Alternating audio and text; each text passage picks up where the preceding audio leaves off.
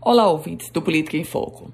A gente conversa hoje sobre um fato que aconteceu com o deputado federal General Girão, parlamentar de primeiro mandato, eleito pelo PSL, na esteira do presidente Jair Bolsonaro. Aliás, deputado Girão, que está de saída para o Partido Liberal. Pois bem, o parlamentar se recusou a fazer o teste de etilômetro na terça-feira de carnaval, naquele feriado.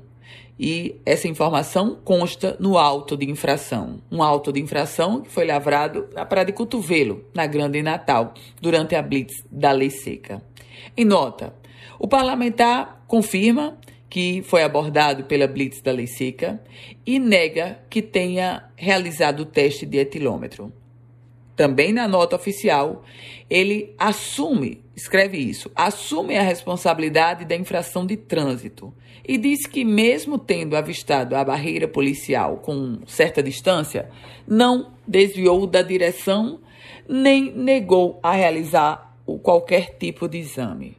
Ora, Primeiro aspecto: não se espera de nenhum cidadão minimamente responsável que ele desvie da barreira policial. Portanto, o deputado não precisava ter colocado isso na nota.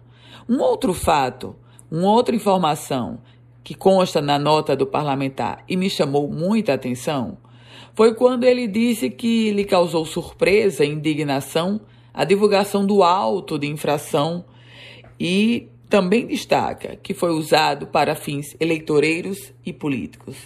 Minha gente, todo detentor de mandato naturalmente se torna uma grande vitrine.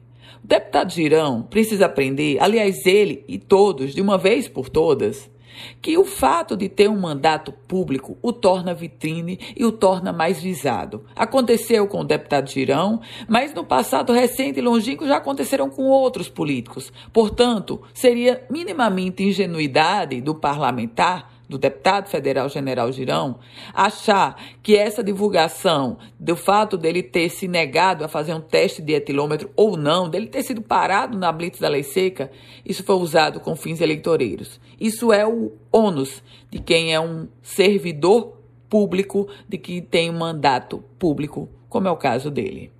Eu volto com outras informações aqui no Política em Foco com Ana Ruth Dantas.